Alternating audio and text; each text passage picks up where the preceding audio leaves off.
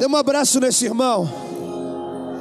Dê um abraço nesse irmão. Diga para ele é hoje. Diga para ele é hoje. Aleluia. Você pode aplaudir a Jesus. Essa é uma pergunta que tem que ser gerada em nosso coração. Qual é o som? Qual é o som? Quando Deus desce na terra. Abraça esse irmão mais uma vez. Diga é hoje. Quem está feliz? Pode se assentar. Bom estarmos na casa do Senhor, amém? É um motivo de alegria. Deus tem restaurado o nosso prazer, a nossa alegria de estarmos na presença do Senhor, em comunhão com os santos. Não tem nada melhor do que estar na casa do Senhor, na presença do Senhor, amém? Tão feliz nessa noite? Amém? Eu queria ler um texto com você. Gênesis capítulo 27, versículo 9. Quem está aqui pela primeira vez hoje, faz um sinal com as suas mãos. Sejam bem-vindos em nome de Jesus. Pode ficar de pé só para. Acho que a luz eu não. Olha só como essa igreja te ama. Vamos receber os irmãos aí aplaudindo. Sejam bem-vindos em nome de Jesus. Amém. Amamos vocês. Amamos vocês. Sejam bem-vindos em nome de Jesus. Seja bem-vindo. Essa noite é uma noite especial na presença do Senhor. Amém. Gênesis capítulo 27, versículo 9. Quem encontrou?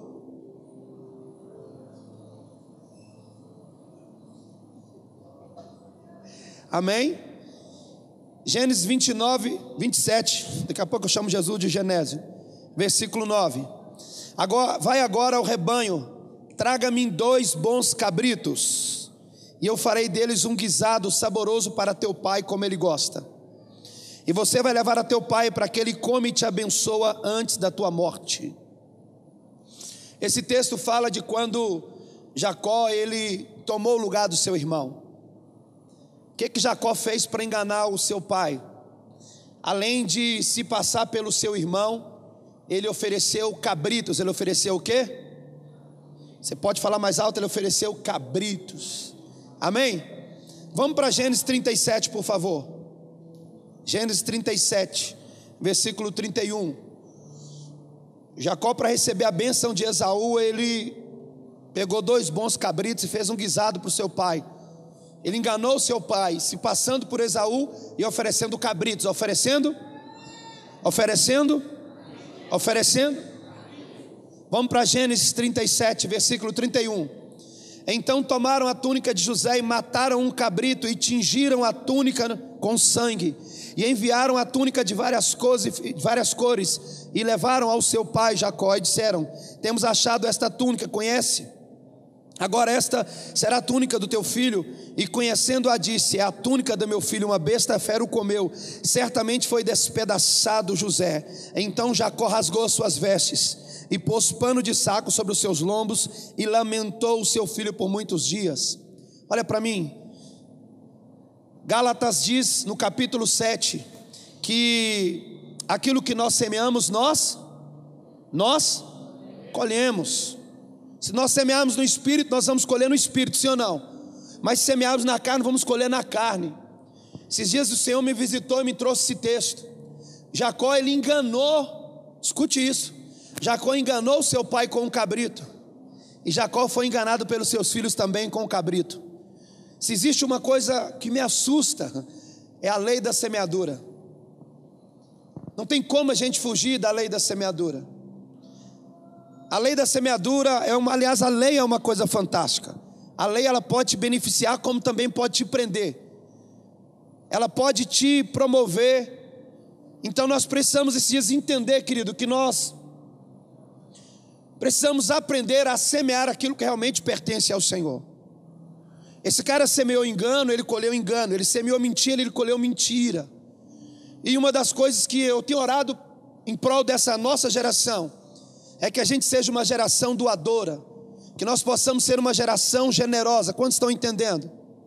Sabe, por muitos anos no Brasil, eu vi algumas coisas e eu fiquei maravilhado com isso. Mas eu não entendia porque muitas pessoas eles tinham dificuldade com finança. E uma das coisas que eu acredito que nesses dias vai acontecer é um batismo de liberalidade.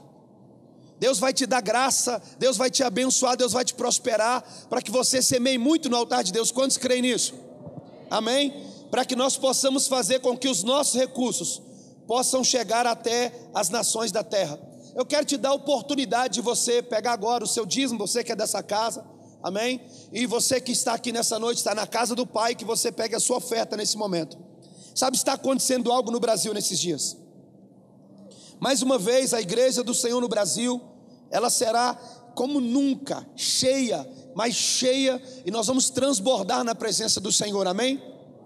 Mas isso vai vir acompanhado com muita liberalidade. E eu quero que você comece praticando isso nessa noite. Pegue o teu dízimo, pegue a tua oferta nesse momento. Amém? Nós vamos trazer o altar do Senhor. Pai, nós te damos ações de graça nessa noite.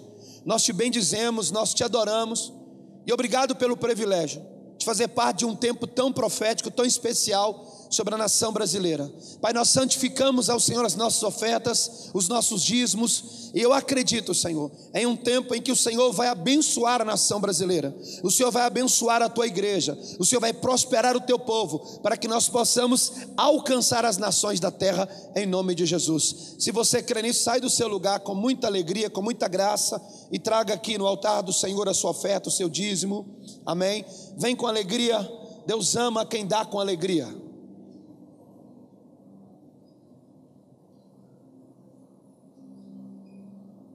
Sejam abençoados em nome de Jesus. Quem pode aplaudir ao Senhor mais uma vez? Abra comigo a sua Bíblia em 1 Samuel capítulo 16. Eu quero liberar uma palavra sobre o seu coração. Pastor, eu vim e eu queria ofertar, mas eu estou só com cartão. Você vai se dirigir lá atrás, amém? Os nossos obreiros não é, tem máquina de cartão para poder você fazer a sua oferta, amém? Para você poder abençoar a casa do Senhor. 1 Samuel capítulo 16. 1 Samuel capítulo 16, a partir do verso 1. 1 Samuel capítulo 16, a partir do verso 1. Vê se tem alguém sem a Bíblia do teu lado, compartilhe com ele aí em nome de Jesus, amém?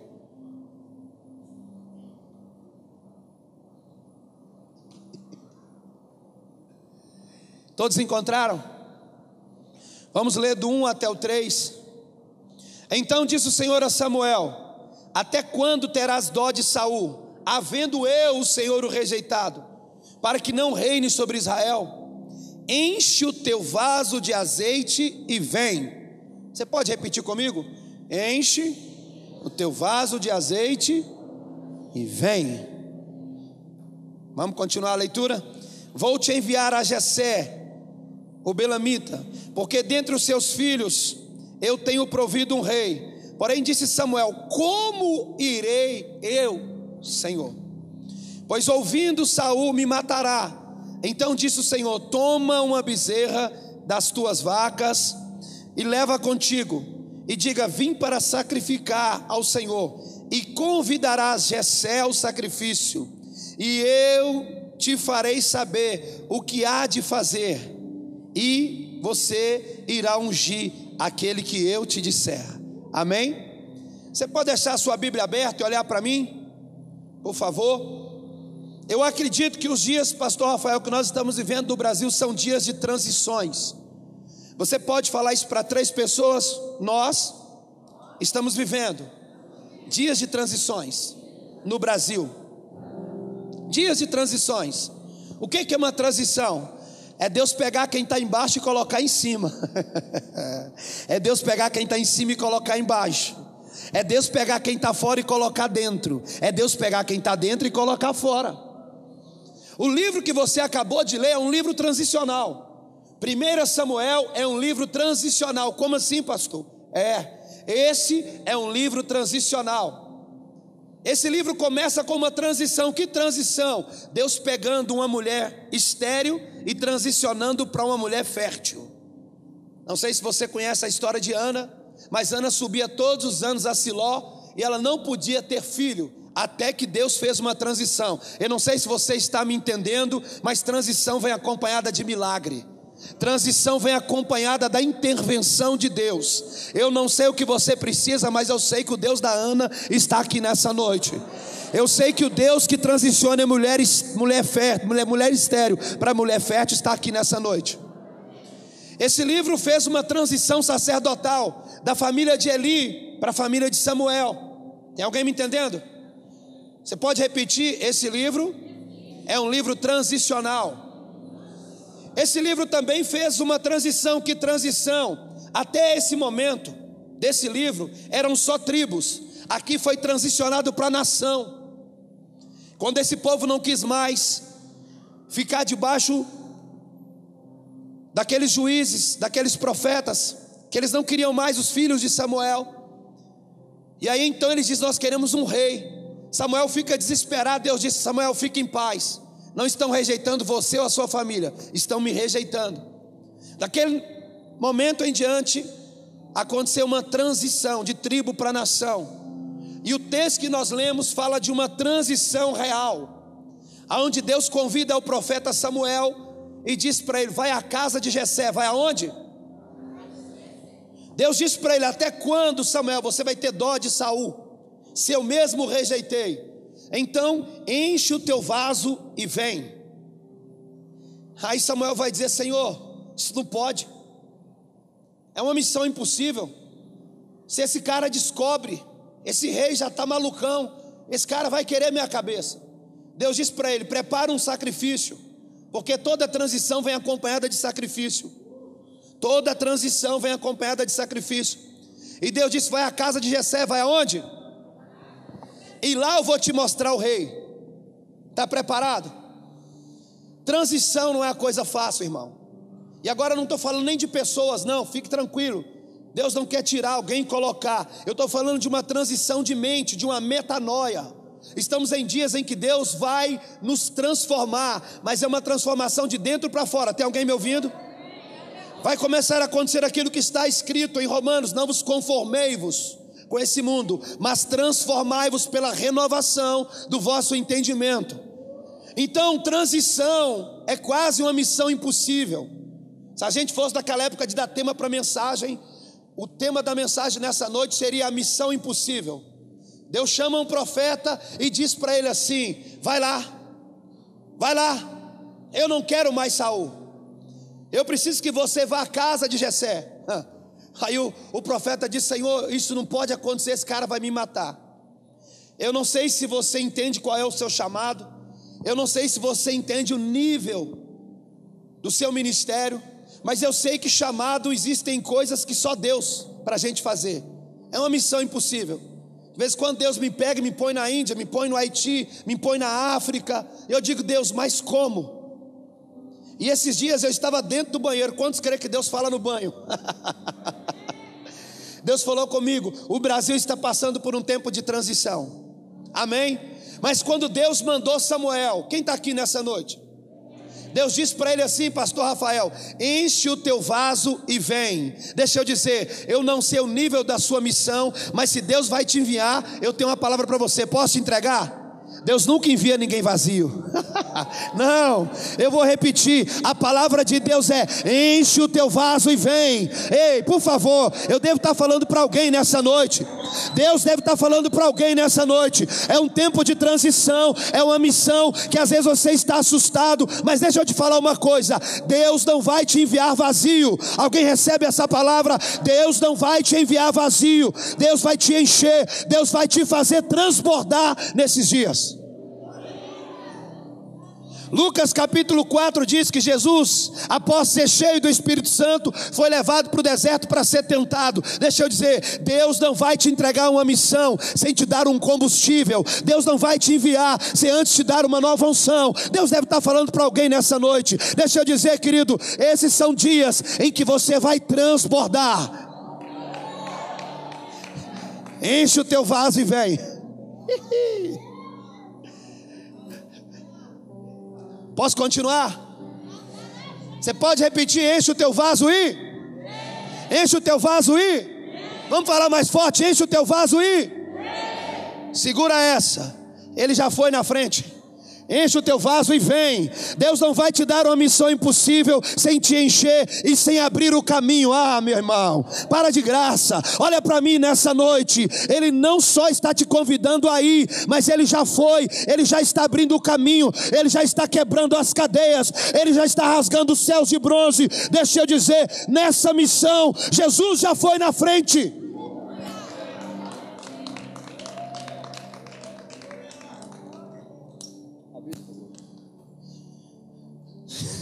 Amém? Diga para três irmãos: são dias de transição. Deus não vai te enviar vazio, e você não vai sozinho, Ele vai contigo. Amém? Amém ou não amém? Irmãos, eu digo que crente tem que ser igual ônibus lotado. Lembram? Quem já pegou busão lotado aqui? Bom demais, dá conta, Aiso? Já chegou no ponto, deu sinal e o motorista passou batido? Lá em Patinga, eu trampava, tinha que fazer uma marmitinha, então às vezes eu atrasava, irmão. Mesmo tendo só arroz, feijão e ovo na marmita, tinha dia que eu perdia o busão. E às vezes eu passava correndo, quando eu fazia para o motorista assim, ele fazia assim, tá cheio. Sabe como é que Deus quer a igreja nesses dias, igual ônibus lotado? Quando, quando Satanás for dar sinal para entrar na tua vida, o teu condutor com o Espírito Santo vai dizer: está transbordando, está cheio, aqui não te cabe, aqui não tem lugar para você. Deixa eu dizer, é, são dias de transições, mas Deus não vai te enviar vazio, Deus vai te fazer transbordar, e melhor, Ele vai contigo. Quem está aqui? Agora, onde Deus mandou? Deus mandou esse cara ir aonde? Na casa de? Na casa de? Mas olha para mim, vamos pensar. O que, que, ele ia fazer na casa de Jessé? Ungir um rei. Ungir um? Quem era o rei? Davi, irmão. Quem era o rei? Mas Davi estava no curral. Sim ou não? Por que, que teve para a casa de Jessé? Pergunta para cinco irmãos. Vai, fala por quê, por quê? Posso dizer? É porque Deus não quebra princípio de autoridade. Deus não vai entregar nada para o filho sem antes revelar para o pai. A gente pode querer passar por cima dos outros, Deus não. Vai na casa de Jessé, avisa para ele que dentro dos seus filhos, no meio dos teus filhos, tem um rei. Olha aqui para mim, só a gente que gosta de quebrar princípio, Deus não. Só a gente que acha que depois que Deus nos ungiu, nos encheu, e esse foi o erro de Saul. Você é ungido de Deus, amém? Eu estou pregando para ungidos, você é ungido de Deus. Mas você não é o último gás da Coca-Cola. Nós temos que aprender que unção, querido, é unção. Mas mesmo sendo ungido, existem princípios também para ungidos. Então Deus disse para o profeta: vai na casa do pai. Eu perguntei para Deus: não era melhor ir para o curral de uma vez, Senhor? O menino estava lá cuidando das ovelhas. Deus disse: não. Falei: por quê? Porque eu não quebro o princípio de autoridade. Eu tenho orado pelo Brasil. Sabe, eu nunca, nunca passei um dia sem ligar para minha mãe, mesmo já sendo pai, sendo pastor, viajando o Brasil e o mundo. Nunca fiquei sem pedir a bênção da minha mãe. Meu pai já partiu em Cristo. Eu vejo uma galera hoje que encontra para os pais e fala assim: aí, coroa. Olha aqui para mim. Nós estamos confundindo liberdade com libertinagem. Tem uma galera agora, e aí, Deus, você, cara, Desce daí, irmão. Estamos falando de um pai que merece não só a sua adoração, mas o seu respeito. Tem uma galerinha por aí que canta umas paradas que não dá para mim, não desce, irmão. É uma falsa intimidade. É uma adoração meio horizontal, porque a adoração vertical, ela vem acompanhada de honra e de princípio. Nós não estamos cantando para qualquer um, nós estamos cantando para o nosso Senhor. Ele continua sendo o Senhor, Ele é Senhor dessa casa, Ele é Senhor da tua vida, Ele é Senhor do Brasil. E são esse, esse tipo de coisas que tem feito muita gente quebrar princípios. Vai à casa de Jessé, e lá então eu vou te mostrar um rei. Mas olha aqui para mim. O profeta fez uma pergunta para Deus: como? É a pergunta que mais surge quando Deus te oferece uma missão: Como? Deus diz, Sara, você vai ser mãe, como? Deus disse para Zacarias: Você vai ser pai, como? Ei, querido, Só obedeça. Os detalhes Deus vai te revelar no caminho. Deus disse: Vai para casa, que na casa eu te mostro. Olha aqui para mim, querido. É só você seguir o protocolo, é só você seguir o fluxo do Espírito, é só você obedecer. Para de perguntar. Tem gente que fala comigo, pastor, eu quero fazer algo para Deus, mas eu estou pedindo para Deus um recurso. Ah, eu queria ir para as nações, mas eu não tenho recurso. Por muito tempo eu falava, Deus, manda, Senhor, o recurso que eu faço. Aí Deus falava comigo, faz que eu mando. Deus é terrível, irmão. Deus é demais. Quando Deus nos oferece uma missão, a gente pergunta como. Essa foi a pergunta do profeta: como, Senhor? E a segunda coisa, o que vai acontecer quando Saul descobrir que o Senhor me enviou? Olha aqui, a gente está mais preocupado com o que as pessoas vão dizer ou fazer do que em obedecer o que Deus nos mandou fazer. Esse cara vai me matar. Olha aqui para mim. Deus disse para ele: leva um bezerro, leva o quê? Deus não mandou o profeta mentir. Deus disse para ele: vá oferecer um sacrifício. Toda transição tem que vir acompanhada de renúncia. Toda transição tem que vir acompanhada de sacrifício. Quem está aqui nessa noite? Aí esse cara chega na casa de Jessé, aonde? Me ajude a pregar. Estão preparados? Amém ou não amém? Amém ou não amém? E aí o que aconteceu? Ele olha para Eliabe. Primeiro bonitão da fila na casa de Jessé. A Bíblia vai dizer que Eliabe era alto, forte e bonito. Quantos estão aqui? O profeta pensou é esse. Deus disse: Eu não escolho pela aparência. Sabe por que, que Deus não escolheu Eliabe? Ele tinha as mesmas características de Saul. Deus vai fazer algo novo. Eu vou repetir: Deus vai fazer algo novo. É algo novo. É como se Deus estava dizendo para ele assim: Cara, eu não quero mais um Saul. Pastor, mas aí eu peguei o Senhor. Porque o texto também vai dizer que Davi era bonito, sim ou não? Sim ou não? Agora, a Bíblia diz que esse aqui tinha aparência. Por que, que Deus escolheu Davi? Pergunta para três pessoas. Porque ele tinha aparência, mas ele tinha essência. A escolha de Deus parte de dentro para fora. Eliabe só tinha aparência, Davi tinha aparência, mas tinha essência. Eu devo estar pregando para alguém. Sabe por que, que Deus te escolheu? Não é só porque você é bonitinho do papai ou da mamãe, é porque Deus olhou para a tua essência. Ei, meu querido, existe algo dentro de você que mexeu com Deus, existe algo dentro de você que fez com que Deus nessa noite dissesse assim: é Ele que eu quero, é esse que eu quero, é esse que eu quero, é esse que eu vou usar. Deus não está te escolhendo pela tua aparência, mas é pela tua essência tem alguém aqui?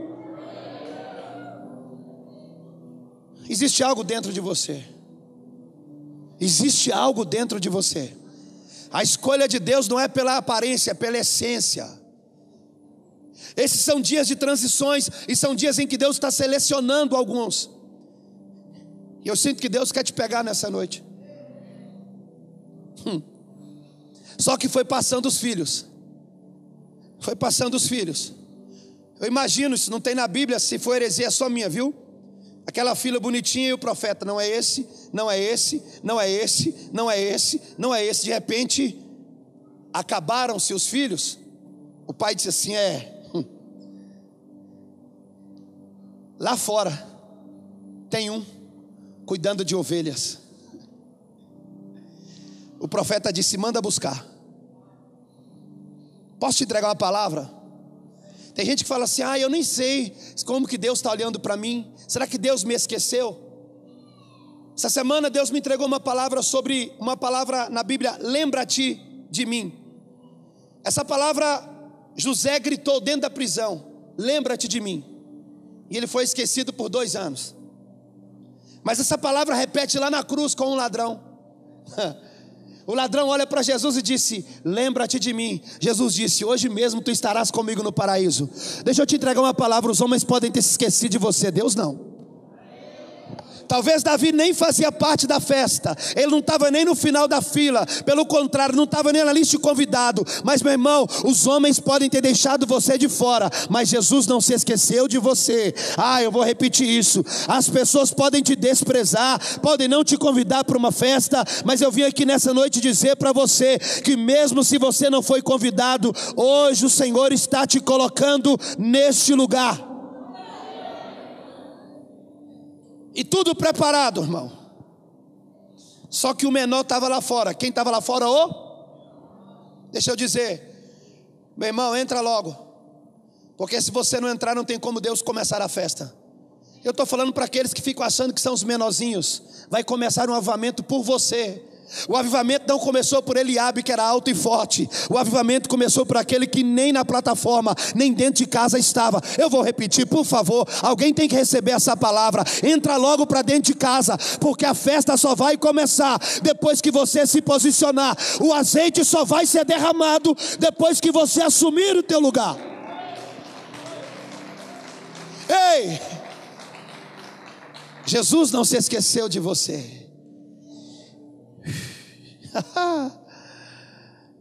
Olha para mim, mandaram buscar Davi lá fora. Davi estava cuidando das ovelhas. Um texto vai dizer que Davi vivia atrás das malhadas, por detrás das malhadas. Sabe quem eram as malhadas? As ovelhas que não prestavam nem para sacrifício. Eram as rejeitadas. Sabe quem Deus está escolhendo hoje? Aqueles que estão cuidando daquilo que ninguém quer.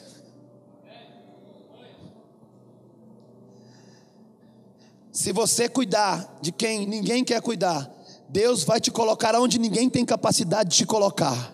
Não, eu vou repetir. Por favor. Se você cuidar daqueles que ninguém quer cuidar, Deus vai te colocar onde nenhum pode te colocar. E eu não sei se você sabe, Davi não tinha acesso à casa. Davi não podia entrar na casa, porque era um filho bastardo. Aquele filho era um filho rejeitado, um filho desprezado. Ele sonhava em ter acesso à casa, mas não podia. Olha aqui para mim. Se você cuidar de quem ninguém quer cuidar, tu vai acessar lugar onde você nunca entrou antes. Esse é o ano de você entrar nos lugares que você desejou. E aí mandam chamar Davi, quem está aqui?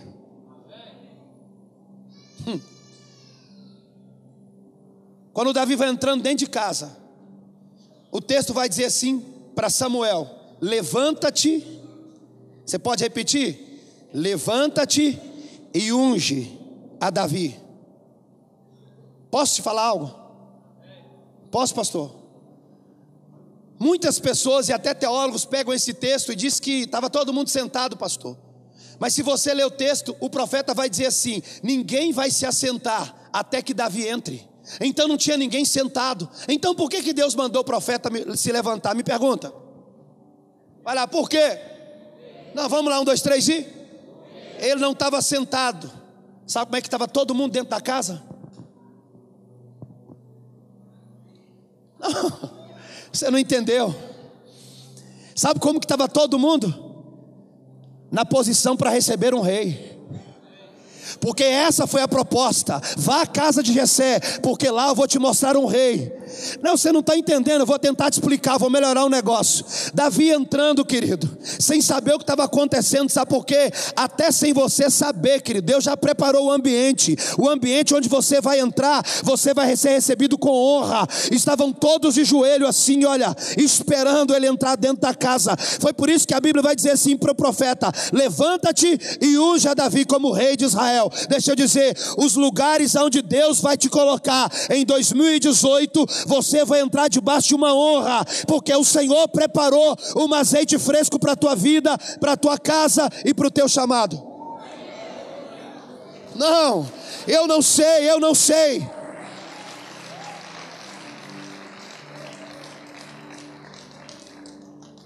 Eu não sei se esse ambiente é o ambiente que você foi humilhado. Se foi, é nesse mesmo ambiente que você vai ser exaltado. É nesse mesmo ambiente que você vai ser honrado. É nesse mesmo ambiente, eu sinto Deus aqui nessa noite falando com alguns. Sabe, eu não sei você, mas eu fui humilhado na minha cidade. Eu fui chamado de louco, eu fui chamado de perturbado, meu irmão. Até hoje ainda sou um pouquinho. Mas é lá mesmo, onde tentaram me matar, que o próprio Deus decidiu me exaltar. Nós somos uma cidade grande. E para a glória de Deus, as pessoas têm que reconhecer, sabe por quê? Porque a unção que Deus está te entregando vai fazer com que você seja honrado nos ambientes onde você foi humilhado. Imagina Davi entrando na casa, viaja comigo, gente, por favor. Dá lugar à sua mente aí para o Espírito Santo. E quando Davi entra, ele diz: Cara, o que está acontecendo aqui dentro? Davi não estava entendendo nada, mas ele sabia que o Deus de Israel tinha preparado um ambiente para ele. Você vai acessar lugares, e esses lugares, meu irmão, você vai ver o que vai acontecer. São lugares de honra, são lugares onde Deus vai engrandecer o teu nome. Eu vejo uma galera falando sobre fama, Deus não tem crise. Pelo contrário, Deus quer honrar e engrandecer o teu nome. Quantos estão aqui? E isso não vai roubar a sua simplicidade, isso não vai roubar a sua fidelidade, isso não vai roubar a sua paixão. Agora olha para mim, nós vamos orar nessa noite. Quando o Senhor mandou ungir a Davi, ele estava por detrás das, por detrás das. O que que Davi estava fazendo? Trabalhando. Estava fazendo o quê? Trabalhando. Agora eu te faço uma pergunta: como estava? Como estava Saul quando Deus o chamou? Como é que esse cara estava? Vamos ver isso na Bíblia? Vamos lá? Abra sua Bíblia aí, por favor. Deixa eu te mostrar algo para nós orarmos nessa noite. O Senhor está aqui. 1 Samuel capítulo 10, 22.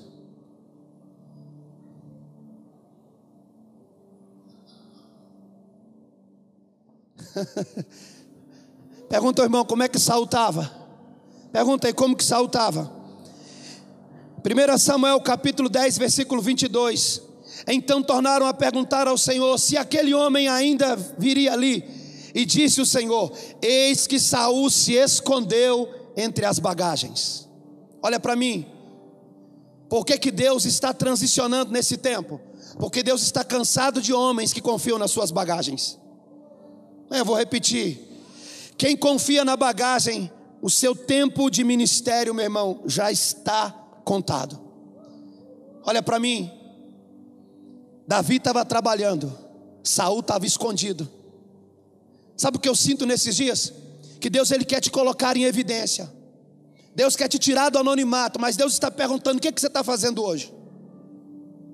O que, é que você está fazendo hoje? Domingo eu falei sobre a diferença entre a tentação de Davi e a tentação de José.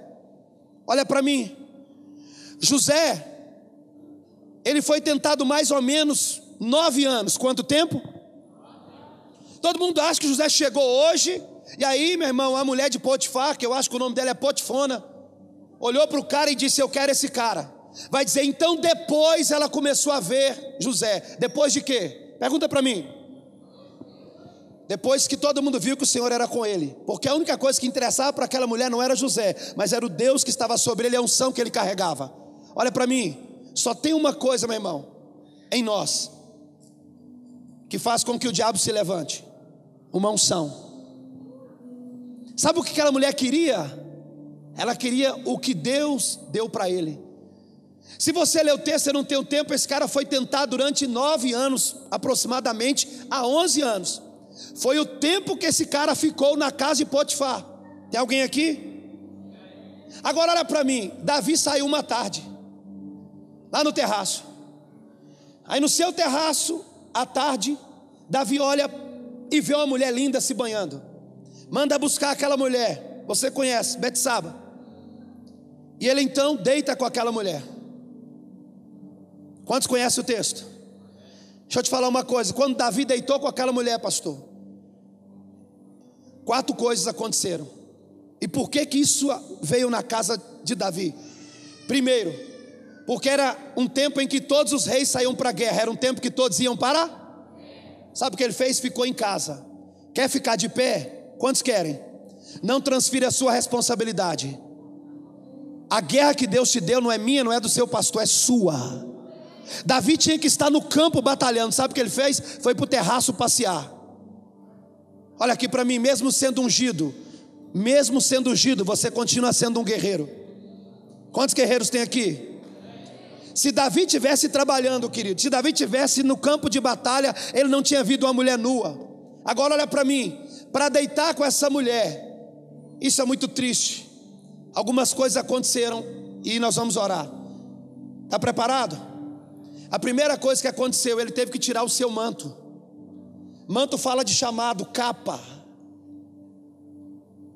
Esse cara, para se deitar com essa mulher, ele disse não para o chamado dele. Ele disse não para aquilo que Deus entregou para ele. Tem alguém me ouvindo? Para deitar com essa mulher, ele teve que tirar uma camisa chamada talit katan, um pequeno talit. Quem usava essa camisa? Todo aquele que estava com seu coração e com a sua vida voltada ao rei de Israel, porque ali estavam as 613 leis. Sabe o que esse cara fez? É como se ele não tivesse lido.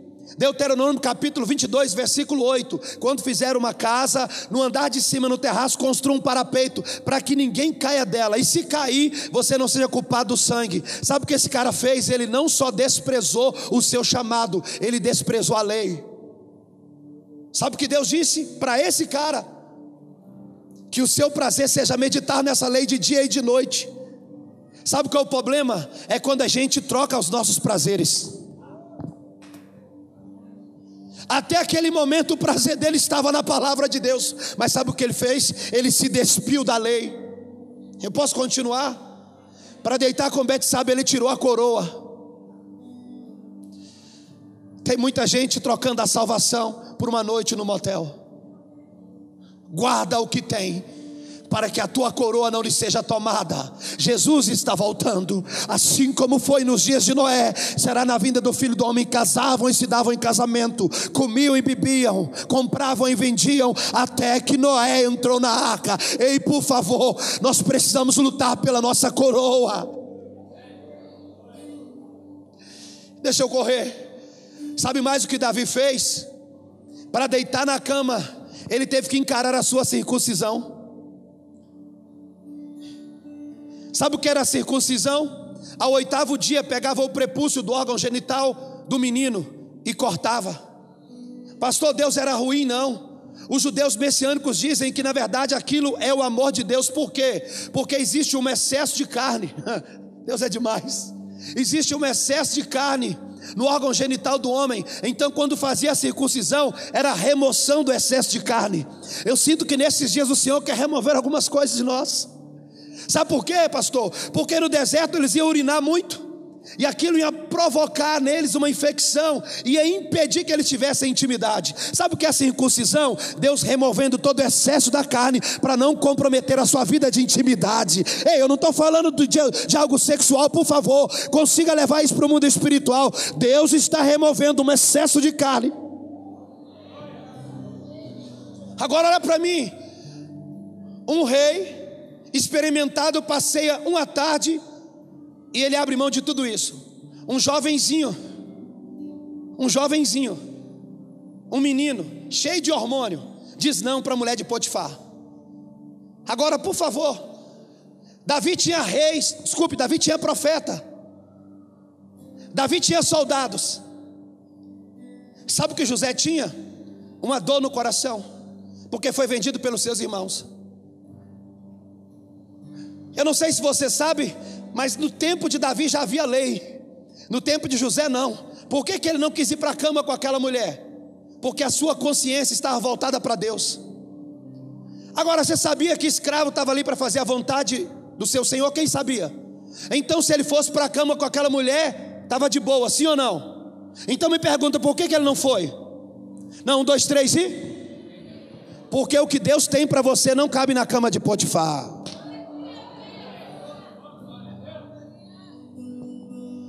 Vamos orar? Agora, como que um menino vence nove anos de tentação e um rei todo equipado, armado, orientado por profeta não vence? Me pergunte como? é que ele estava passeando, José estava trabalhando. Deus está chamando a igreja para se ocupar do seu ofício. Deus está te chamando para se levantar. Hoje tem uma falsa liberdade, cara. Você gasta muito tempo com a igreja, você gasta muito tempo com a sua célula. Ei, Deus não quer você passeando no terraço. Deus quer você ocupado com seu ofício. A seara é grande e poucos são os trabalhadores. Vamos orar para que o Senhor envie trabalhadores. Deus não mandou orar por apóstolo, Deus não mandou orar por profeta, por evangelista, por pastor ou por mestre. Ele mandou orar por quem está trabalhando. Essa é uma noite. Estamos falando de transição. Quantos estão aqui? Qual é a sua missão? Qual é a sua missão? Eu não sei se a sua missão parece impossível, mas a proposta de Deus está de pé para você nessa noite. Qual é a proposta, pastor? Enche o teu vaso e vem. Enche o teu vaso e vem.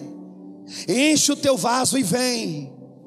Olha para mim, até chegar na casa de Jessé, até chegar na casa de Jessé, o profeta não sabia quem era o rei, sim ou não? Sim ou não? Porque tem coisas que Deus só vai te revelar se você começar a caminhar. Meu irmão, para o mar se abrir, tu vai ter que meter o pé nele.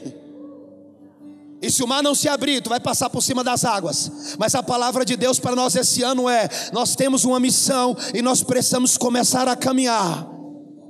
Você pode colocar a mão no teu coração. Ah. Uh.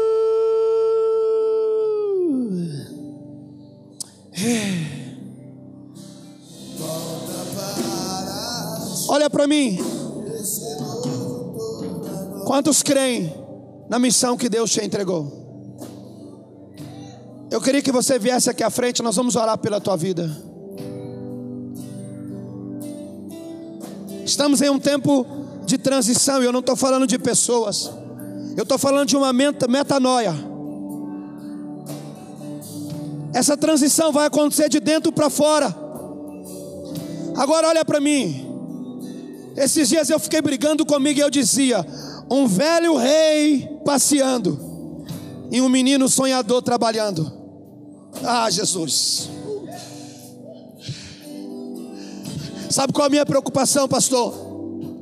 É de me distrair depois que eu receber aquilo que Deus tem para mim.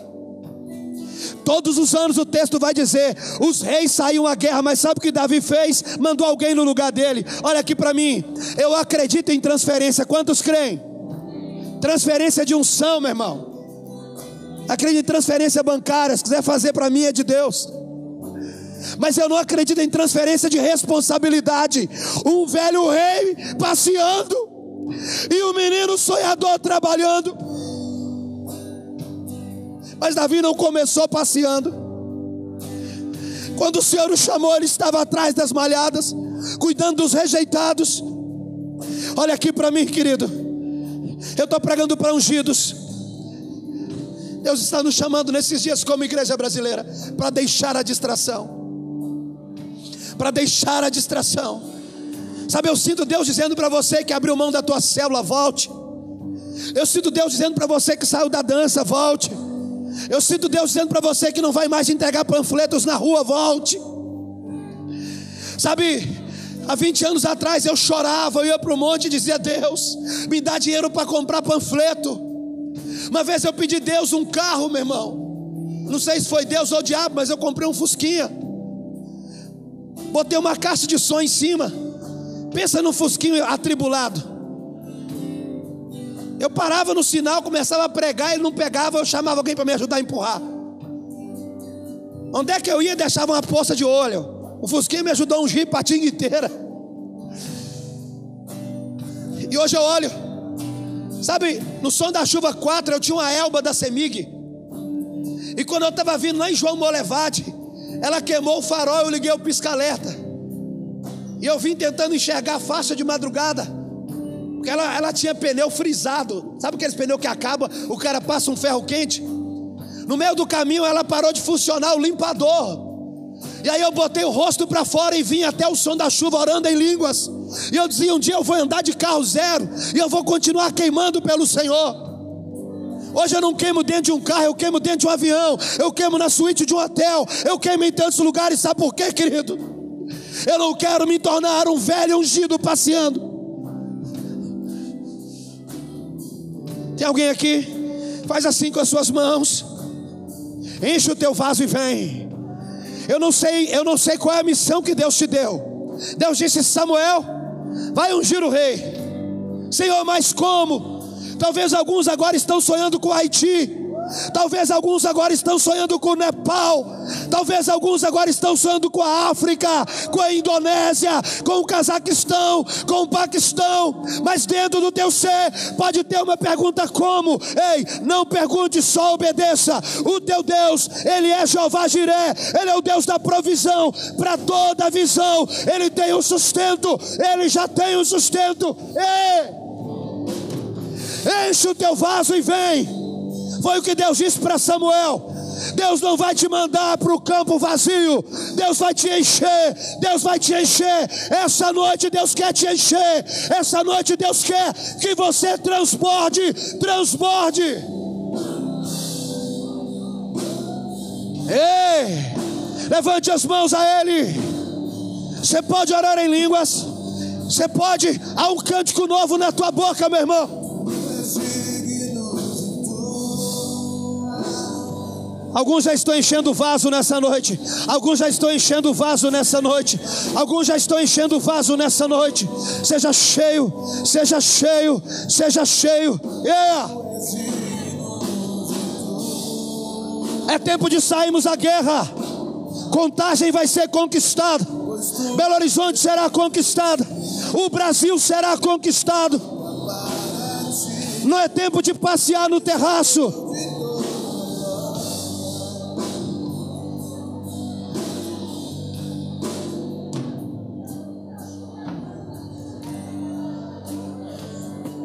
A palavra de Deus para nós essa noite é: mesmo como ungidos do Senhor, nós não vamos deixar de sair para a guerra, mas nós entendemos que nessa guerra nós somos mais que vencedores.